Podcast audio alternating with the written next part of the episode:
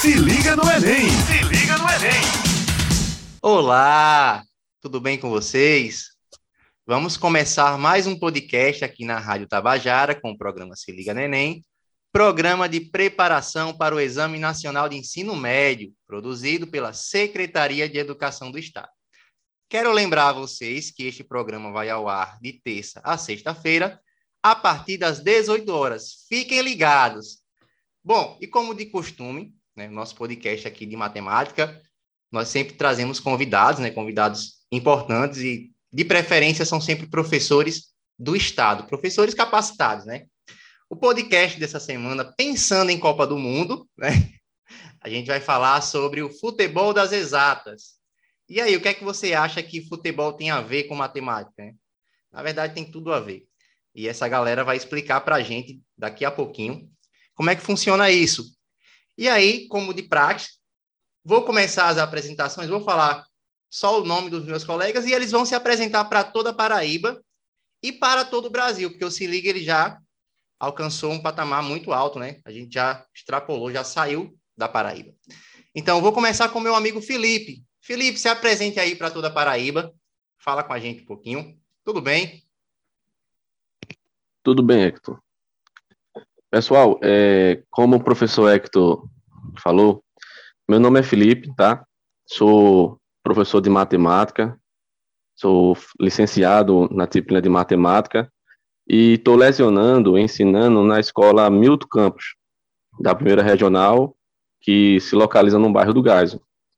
Para mim é uma satisfação muito grande, tá? Estar tá aqui compartilhando conhecimento, aprendendo também e fazendo essa interdisciplinaridade né, das disciplinas e anexar com o tema proposto. Muito obrigado pela oportunidade e vamos agregar conhecimento hoje, tá bom? Bom, Felipe também conhecido como o cara da sinuca, né? Aproveitar aqui para falar, para entregar logo, né? E ele tem uma cara de jogador que eu vou dizer. Um dia fazemos um podcast da matemática envolvendo a sinuca. Tem, rapaz, eu vi que tinha muita coisa também. Pode ser, ó, se liga no Enem, confere aí, viu? Matemática na sinuca. Vamos ajeitar esse horário aí na, na nossa agenda. É, vamos passar um pouquinho para o nosso colega Gladstone. E aí, Gladstone, tudo certo? Tudo bem, Hector. Eu me formei pela Universidade Federal da Paraíba e espero contribuir da melhor forma para o programa e que seja, seja bom para todos, tá? Show de bola. E obrigado, Hector, mais uma vez pelo convite. Ele é professor do Milton Campos, não é isso? Fica na primeira gerência. E a primeira gerência a gente sabe que fica, tem João Pessoa também como uma das suas cidades. O cara é top também, viu? Vamos falar um pouquinho agora com esse cara, né? Que já foi introduzido, o Geilson. E aí, Geilson? Olá, Hector. Agradeço aí o convite. Também falar um pouquinho a respeito de mim, né? Sou professor da, da Milton Campos, juntamente com o Felipe, juntamente com o Gleidson. Estamos aqui em conjunto, né? Tentando fazer um pouquinho aí, falar um pouquinho das exatas e da educação física sobre o futebol. É, como o Gleidson falou, a gente tem formação aqui, a maioria, né? Exceto o Felipe e você, que são de Pernambuco, vem aqui para Paraíba, aproveitar um pouquinho de uma pessoa. Me formei aqui na UFPB e estamos aí. O cara da física. E vou entregar também, né? O Geilson é o cara mais paciente que eu já vi na face da Terra. Fica aí, Felipe. Se perguntar a minha esposa, ela não vai dizer a mesma coisa. é, justamente, Geilson, ele tem uma inteligência emocional muito boa. Dá para se aprender muita coisa com ele. a gente trabalhou todo mundo junto no Milton Campos, né? E, já realmente, Geilson era um cara assim excepcional, né? A paciência dele, até para ensinar, né? Eu acompanhei também algumas aulas dele e eu vi que assim são excepcionais, até física mesmo, que o pessoal tem muito, muita dificuldade, né, em, em entender. A gente vê que ele tem uma paciência de Jó, né? para ensinar. Isso faz dele um professor muito, muito bom. O Felipe também tive a oportunidade de acompanhar bastante, né? Felipe é uma inspiração para mim como, como professor. Só que o se liga, olha, a matemática já tem, viu? Felipe é excepcional. Bom, e também, né, claro, aproveitado o cara da educação física está sempre fazendo as suas contribuições lá na, no Milton Campos, o Milton Campos está bem servido, né? Bom, eu vou começar por ele, educação física, né? Até porque o tema é futebol e a gente vai comentar um pouquinho. Eu queria saber, na verdade, é uma curiosidade minha também, eu vou aprender muito nesse podcast. Ô, Cleiston, é verdade que, assim, a gente, uma Copa do Mundo, ela envolve países de muitos, de todos os continentes, né? De maneira geral. E aí tem alguma diferença no futebol? Eu pensei que na minha cabeça era assim, a pessoa só joga a bola e pronto, e tá tudo certo, né? Mas, pelo que eu tô entendendo, assim, a cultura, ela, ela tem uma, uma certa influência, né, no futebol. Comenta aí um pouquinho pra gente as suas contribuições. É, bom dia a todos novamente. É, claro que cada continente tem sua influência. Vou dar um exemplo sul-americano. Sul-americano, claro que tem um aspecto tático, mas também tem um aspecto mais de individualidade do jogador, que durante o jogo ele tenta desequilibrar. Então, o que acontece? Exemplos claros aqui, Neymar, Vinícius Júnior. Então, na última linha de, de, de ataque, ele sempre tenta um drible, o, o, movimento diferente e tal. Já nos outros continentes, é mais o aspecto tático, cumprir funções. Então, quando você vai entre vários continentes, você vai aprendendo com eles também. Exemplo, na Europa, você pega os melhores jogadores de todos os continentes e coloca tudo num continente só. Então, você trabalha o tático, o técnico, o aspecto do drible, tudo isso. Então, as principais diferenças é essa. No, no continente asiático, eles, com a influência de Zico, que foi lá para o Japão e tal, então eles aprenderam muito com o futebol brasileiro. Eles são muito disciplinados, disciplinados taticamente. Então eles começam, eles, eles cumprem a função e a, tiveram um pouco do, da contribuição do futebol brasileiro. Então, então cada continente ele foi melhorando ao, ao longo dos tempos com essa integração. Então isso é importante para o futebol.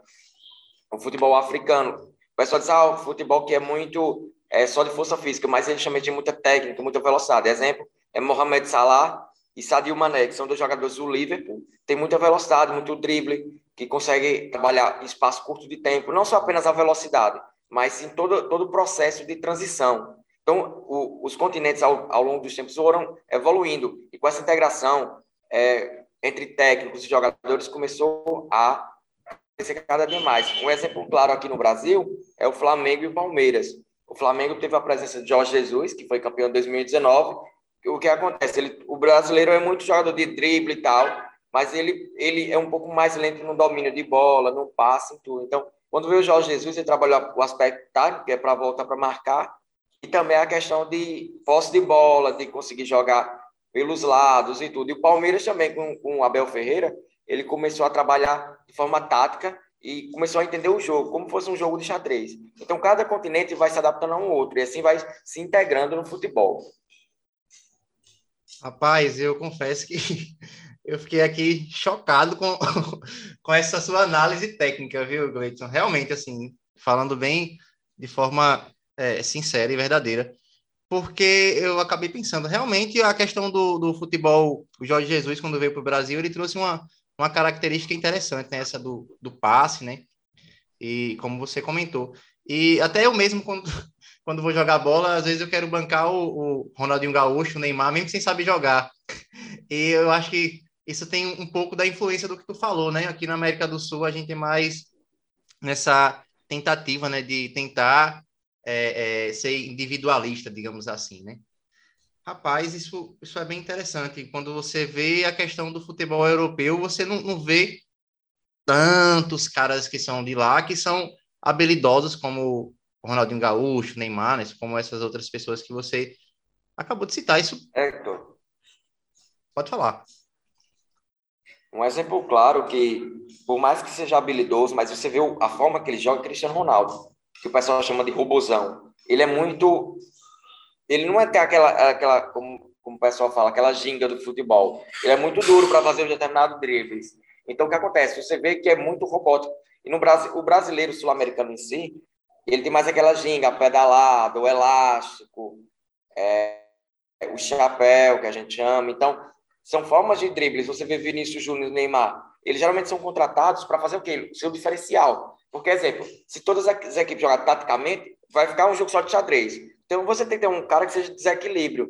Vinícius Júnior, Neymar, você vê uma bola que você manda para Vinícius Júnior na carreira, ele dá uma pedelada, puxa para um lado, puxa para o outro, deixa o cara na saudade, como a gente fala. Então já efetua o cruzamento, Neymar do mesmo jeito. Um exemplo claro, pelo menos da época que eu acompanhei muito, foi Ronaldinho Gaúcho, que ele foi o rei de Barcelona lá. O que ele fazia com a bola era de outro mundo. Então, ele era o diferencial no Barcelona. O Real Madrid era o quê? Os, os Galácticos na época, e tem Ronaldo tudo, mas era aqueles jogadores mais táticos e posicionais. Ronaldinho Gaúcho fazia o que queria com eles, no drible, na técnica. Não é à toa que Ronaldinho Gaúcho foi aplaudido no jogo entre é, Real Madrid e Barcelona, que o jogo foi na casa do Real Madrid, foi 3 a 0 para o Barcelona.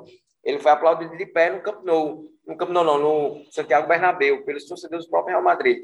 Por quê? Porque ele tem esse diferencial, que é o drible, a ginga.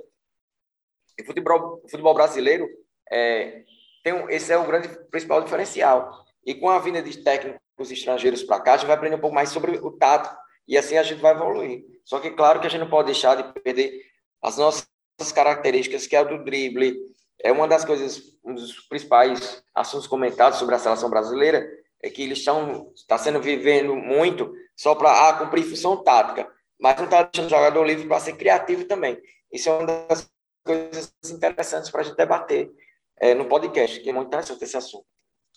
Rapaz, muito bem, muito bem. Eu gostei muito das suas contribuições. Eu vou passar um pouquinho agora da palavra para o nosso querido professor Felipe, porque tem um tema assim bem curioso, né? Também eu confesso que não tinha parado para pensar nesse tipo de coisa. Por mais que a gente já ensine, né, em sala de aula, mas voltando para o futebol, ficou bem específico, né? É uma pergunta para Felipe, na verdade.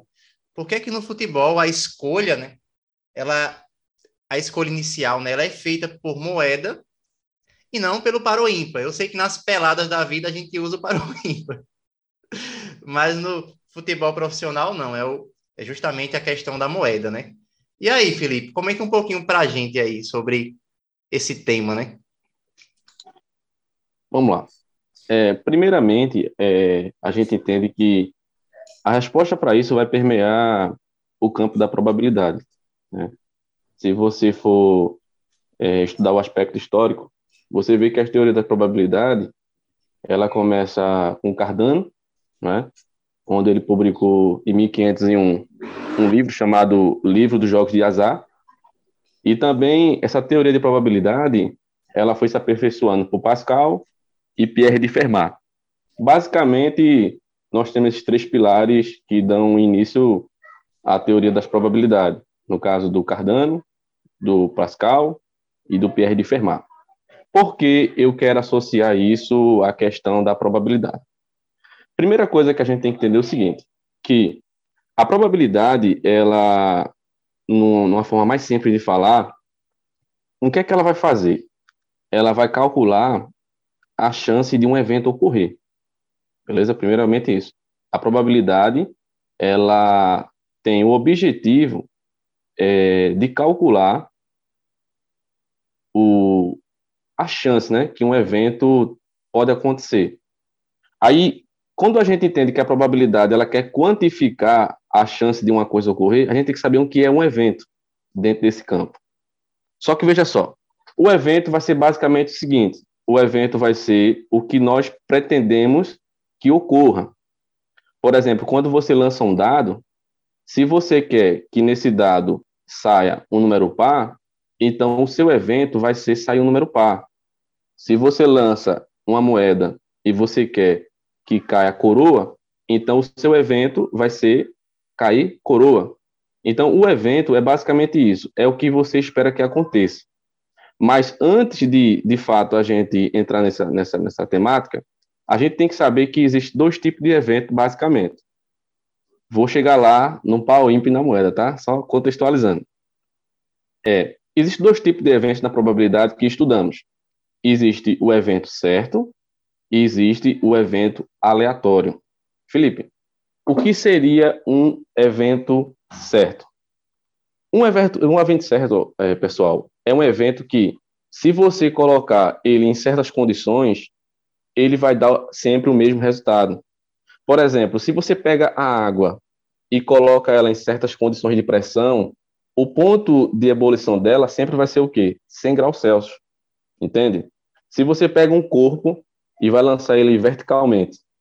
Em certas condições, a gente já prevê o que vai acontecer em relação ao tempo de queda, à velocidade. o próprio José está aí e pode até né, me ajudar nesse contexto aí, entende? Então, assim, o que é um evento certo, professor? Um evento certo é um evento que repetida várias vezes, acontece o mesmo resultado. Só que a probabilidade, ela não se preocupa muito com isso. A probabilidade quer trabalhar os chamados eventos aleatórios.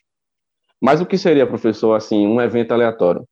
Um evento aleatório é o seguinte: você vai repetir eles várias vezes, e das várias vezes que você repetir, ele vai dar resultados distintos.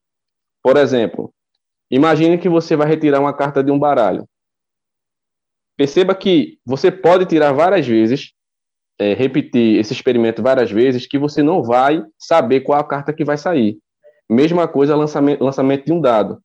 Você lançar um dado várias vezes, você sabe que o dado tem seis faces, mas você não sabe a face que vai cair. Ou seja, existe um, uma chance de uma face sair e outra sair também. Ou seja, você não, não tem uma previsão exata. Então, basicamente é isso. O experimento aleatório, não há uma previsão 100%, e o, e o evento certo, em certas condições físicas e ambientais, você consegue prever. Aí você pensa, sim, mas o que é que tem a ver? Vamos agora entrar na, na questão do evento aleatório. Né? Vamos fixar nosso conhecimento no evento aleatório. Não estamos preocupados agora com eventos certos, apenas com eventos aleatórios. Dentro dos eventos aleatórios, Hector, ainda a gente pode subdividir. que é o seguinte: a gente tem eventos aleatórios chamados de equiprováveis e eventos aleatórios não equiprovável. Como assim, professor? Fala numa palavra que dá para a gente entender. O que é um evento aleatório equiprovável? Gente, um evento aleatório equiprovável é um evento que tem as mesmas chances de ocorrer. Por exemplo, quando você lança uma moeda, as mesmas chances de cair cara são as mesmas de sair coroa. Ao lançar um dado, a mesma chance que o número 1 um tem para sair, o número 2 tem, o número 3 tem, assim sucessivamente. Então, eventos equiprováveis são eventos mais justos em termos de saída de evento. Por quê? Porque você dá as mesmas chances para todos os elementos. Aí que a gente vai entrar a questão do par e ímpar. Veja só. Imagina o seguinte, vamos lá, vou dialogar aqui com o Hector agora. Vamos dizer que eu e Hector estamos numa pelada, estamos numa pelada e vamos escolher a bola no pau ímpar. Vamos dizer que é, Hector vai ter que escolher ímpar, eu, eu escolher par ou vice-versa. Mas eu pergunto assim, vamos lá, Hector, quando você for lançar a sua mão né, para escolher, você tem quantas possibilidades na mão de escolha? Eu tenho, eu coloco duas, né? Isso, uma par e uma ímpar, assim, considerando o zero par, é claro, né? Ó, você pode colocar o, o número um, que é um, um, um, dedo só, né? O dois, o três, o quatro, o cinco. Então, é, numericamente, você tem as 10 possibilidades, que são os 10 dedos, mais a lona, beleza? Então você sim, tem 11 sim, possibilidades de escolha e eu também tenho quantas possibilidades de escolha? As mesmas. 11. Então, pelo princípio fundamental da contagem, 11 vezes 11 dá 121. Então, vamos ver. Se o total de possibilidades no par ímpar é 121 e 121 é um número ímpar, isso quer dizer que a gente não tem as mesmas é, chances. Por quê? Porque se você pega 121 e divide por 2, isso vai dar 60,5, né? Então, se deu um número quebrado, isso quer dizer que não existe as mesmas chances. Ou seja, ao se escolher a bola no par e ímpar, você, de fato, tem um evento aleatório, mas que não é equiprovável, ou seja, existe um, um número ali onde a quantidade, mesmo que minúscula, tem mais chance de sair do que o outro. E exatamente que número é esse? É, é o número par. Por quê? Porque além, além de você ter o número 2, é, o 4, o 6, o 8, o 10, você também tem a lona, que é o zero, que é par também. Por isso que quando se faz a escolha do, do da bola, do, do, da barra, essas coisas todas, eles não utilizam o par ímpar, porque o par ele tem uma chance, mesmo que mínima, de sair a mais que o ímpar. Aí, por ser um experimento aleatório não equiprovável, aí não seria justo. Por quê? Porque sempre quem escolhesse par, mesmo que minimamente, teria uma chance maior do que quem escolhesse ímpar. Por isso que é feito com moeda. Por quê? Porque ao lançar uma moeda não viciada, você tem um experimento aleatório equiprovável, e por ser equiprovável, as chances são as mesmas, assim trazendo justiça para a escolha dentro do campo. Não sei se eu fui muito formal, mas é basicamente isso. Não, mas ficou excelente, né? Na minha, na minha cabeça, assim, a gente que é peladeira, a gente nem para para pensar nesse tipo de coisa, porque eu fico imaginando, né? Pá ou ímpar, então é um ou dois, digamos assim, mas quando você vai para contar, né, todas as possibilidades, como tu, tu analisou bem direitinho aí, realmente fica uma coisa que não é equiprovável, né? Por aí, exemplo, foi... eu, eu mesmo quando eu vou jogar bola, que jogo muito pouco, né? A saúde não tá mais deixando. É, Pronto, é, eu mesmo quando vou jogar bola na escolha, eu sempre coloco, eu sempre peço o par. E as pessoas me questionam, Felipe, porque toda vez na pelada tu pede par? Aí eu falo, rapaz, você quer uma resposta matemática? Pronto, vou dar uma resposta matemática. Aí expliquei, é por causa disso, porque de fato é um experimento aleatório, por quê? Porque não é uma previsão exata, mas não é que provável, porque sutilmente o par tem mais chance. Aí, por par ter mais chance, a gente tem que colocar um evento que tenha chances iguais para ambos os lados. Por isso que eu sempre escolho par na escolha da bola. e agora todo mundo vai escolher par, até eu. Muito bem, Felipe. Muito bem explicado. Daí aprendi também. Mas vamos que vamos. Gente, eu, queria aproveitar para dizer o seguinte: estamos aqui na Rádio Tabajara com o programa Se Liga no Enem, programa de preparação para o Exame Nacional de Ensino Médio, produzido pela Secretaria de Educação do Estado. Queria aproveitar, minha galera, para mandar um abraço para todas as 14 gerências que nos acompanham, tá? E você aí que está fazendo a sua preparação para o Enem, Copa do Mundo pode ser um tema de redação, por exemplo, né? E o nosso podcast é justamente isso, você ter o que argumentar também na tua redação, porque a gente está percebendo aí que, além dos aspectos do futebol, né, como o Gleidson já comentou, o Felipe acabou de comentar uma, um aspecto matemático, que é justamente na hora de, antes de iniciar o jogo, né, a questão do paroímpa, não escolhemos o paroímpa porque o evento não é equiprovável, né? No caso, a gente escolhe a moeda. Uma outra coisa que eu queria comentar com vocês, eu aproveitar, eu queria mandar um abraço para a Escola Milton Campos, né? Que temos aqui quatro professores do Milton Campos. Encheu aqui esse podcast, né? e mandar um abraço para as minhas colegas, né? Para meus colegas de trabalho, para os alunos também do Milton Campos. Mandar um abraço para Antônia, Diga aí, Geilson, se Antônia não é uma professora top de português. Hein? Demais, demais, demais. Toda a é. equipe do Milton Campos, os docentes são muito bons. Excelente, eu confesso que a equipe é tá de parabéns. E é isso aí, vamos de física agora. Me sinto até envergonhado depois de Felipe falar tão bem aí agora. Vou tentar ficar Mas, à altura. Geilson, é, pessoal, vocês querem mandar um abraço para mais alguém? Aproveita esse é o momento. É um momento de relaxar. O aluno que está ouvindo esse podcast toma um café, toma uma água. Né? Bom dia, boa tarde, boa noite, de onde você estiver. Estamos aí tentando levar informação, né? Então, Geilson, e aí, alguém quer mandar algum recado? Se quiser, aproveita. Então, top, né? Tranquilo. Quiser mandar algum recado para alguém, para o pessoal da escola? Acho que o Geilson já... Eu quero, Hector. Quero mandar um abraço. Manda aí. Eu quero, eu quero mandar um abraço é, para minha família, né? Mandar um abraço para minha esposa Joelma, uma pessoa guerreira, que me incentivou muito a me formar em matemática. E para toda a equipe do Milton Campos, viu? Como Jesus falou, rapaz, já trabalhei em muita escola, mas nunca trabalhei numa escola para ter tanta gente boa assim, em todo o sentido, viu? Os meus alunos que me fizeram ficar aqui na Paraíba são alunos excelentes. E para você também, meu amigo. Você tá sumido, viu? A gente te ama, você é um rapaz muito bom. Valeu. Show de bola, show de bola. Jailson, é, eu ouvi dizer assim, tem um tema bastante curioso também, o cara das, das físicas. Eu queria saber de você, né? Claro, como é que os jogadores enxergam as cores dos uniformes, né? Porque às vezes a gente vê que as cores são bem, bem chamativas. Quando é um amarelo, é um amarelo que você consegue ver de longe. E aí, cara? Se liga no Enem! Se liga no Enem! Hector, é, obrigado pela pergunta. Se a gente fosse fazer esse tipo de pergunta em sala, qual seria a resposta? Rapaz. Os alunos, o que é que eles responderiam? Como é que a gente enxerga? Pelos olhos. Eu estava pensando está... isso, eu estava pensando isso que você ia falar, assim, mas eu fiquei com vergonha de dizer. não, não, tudo bem.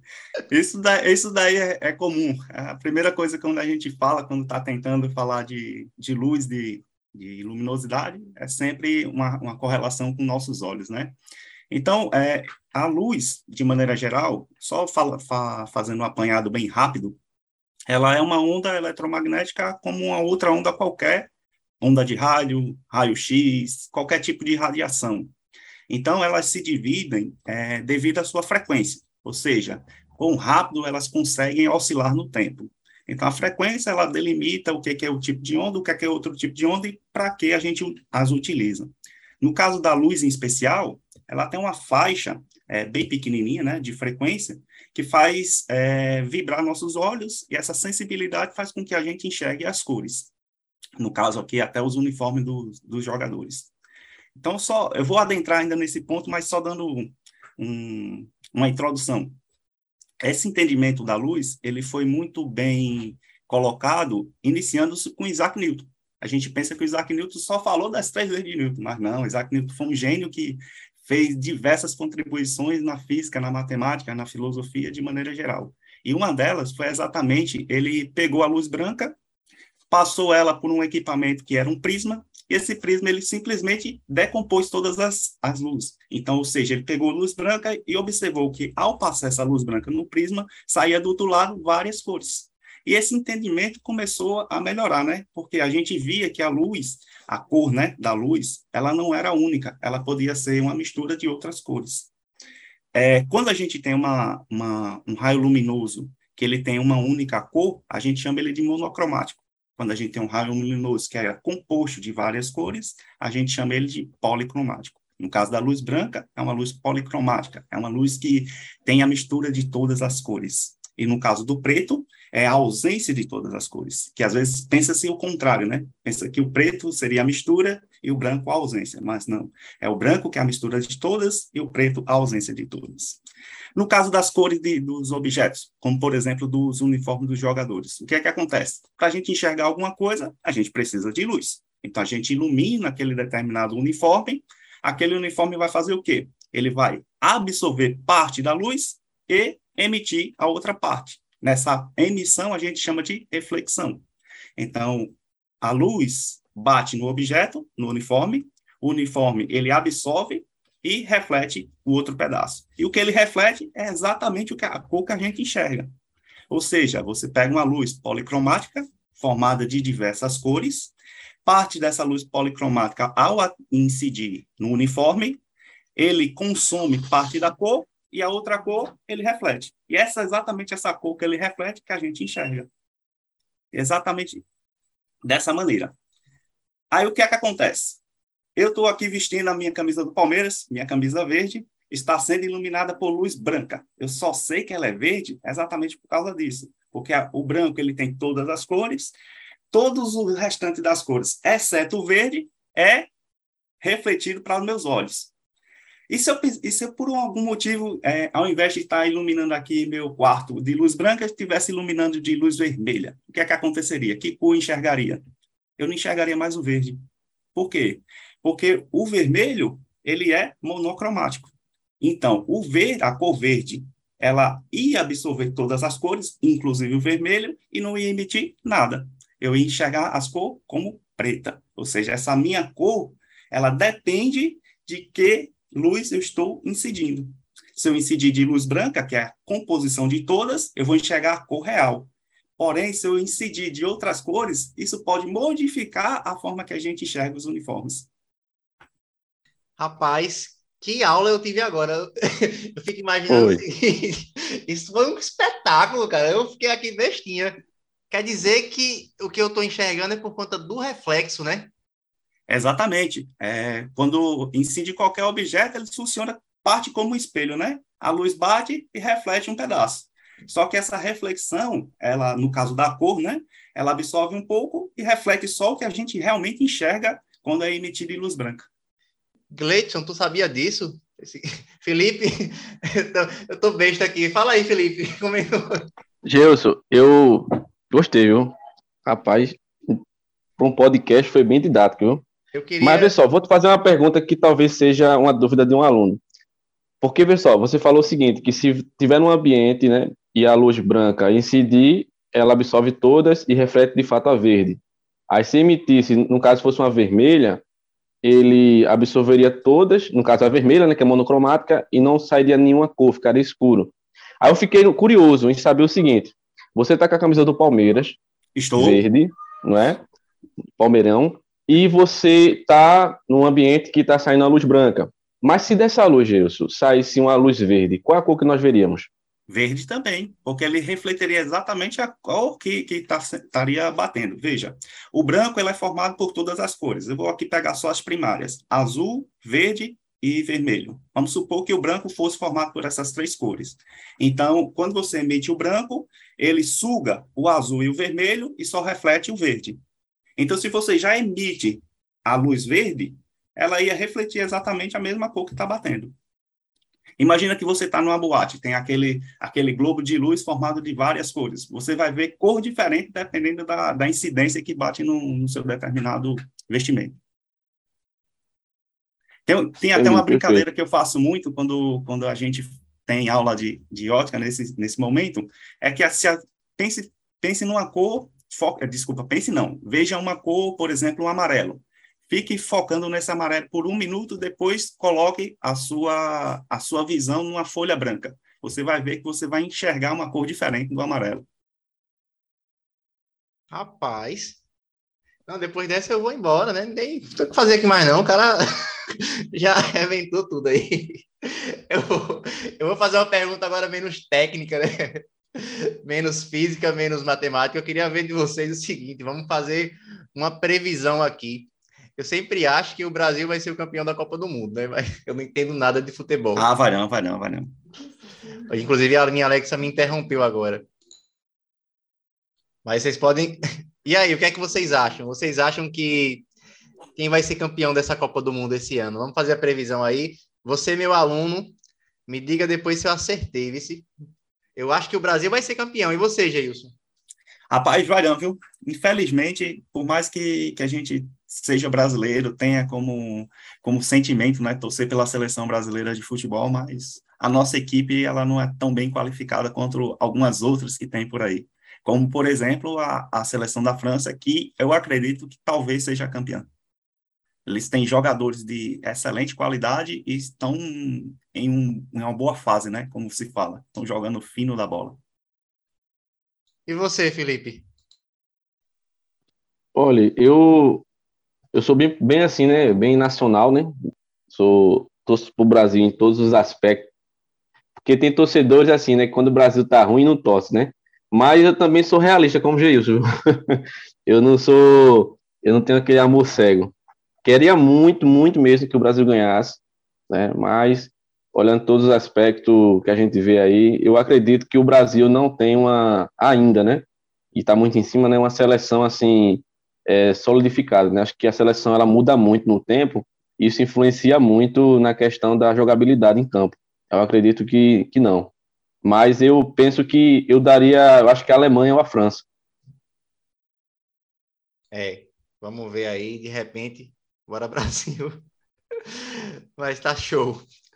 Bom, vamos dar seguimento aqui ao nosso podcast, né? Então, Cleiton, diga aí, análise técnica, quem vai ser o campeão do mundo desse ano? Eu acredito que o grande favorito para ganhar a Copa, eu concordo com o Geilson, é a França.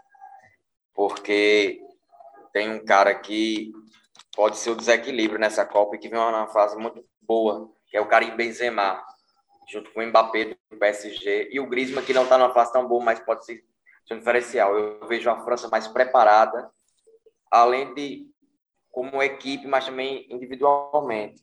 É, o Brasil tá, tem uma grande possibilidade também de ganhar, mas eu acredito que a França está na frente. Eu, se fosse se você fosse o primeiro, segundo, terceiro, seria França e Bra, é, Brasil e Argentina ali, a diferença para o Brasil, pouca coisa. Porque eu acho que o, Brasil tem algumas coisas para ajustar. Exemplo, as laterais, direita e esquerda. O Brasil não tem um, um, um nome certo para estar tá na vaga, né? Então, algumas posições do Brasil estão carentes. E a França, se você for avaliar friamente, você vê que está mais preparada para a Copa. E ela já, tem, já teve uma experiência da última Copa que já ganhou com Olivier Giroud, que é um bom centroavante, mas Karim Benzema é um cara excepcional. Então ele está numa grande fase no Real Madrid. E quando vai voltar, a Copa do Mundo vai ser no, no meio da temporada ali do, europeia. Então ele vai estar no auge. Ele, ele Vinícius Júnior e tal. Então o Vinícius Júnior é do Brasil. Pode ser um diferencial para o Brasil, mas eu vejo a França muito na frente ainda. O Brasil tem que melhorar algumas coisas para chegar a esse ponto. Rapaz, eu vou é. dizer só eu que, que falei Brasil aqui, viu?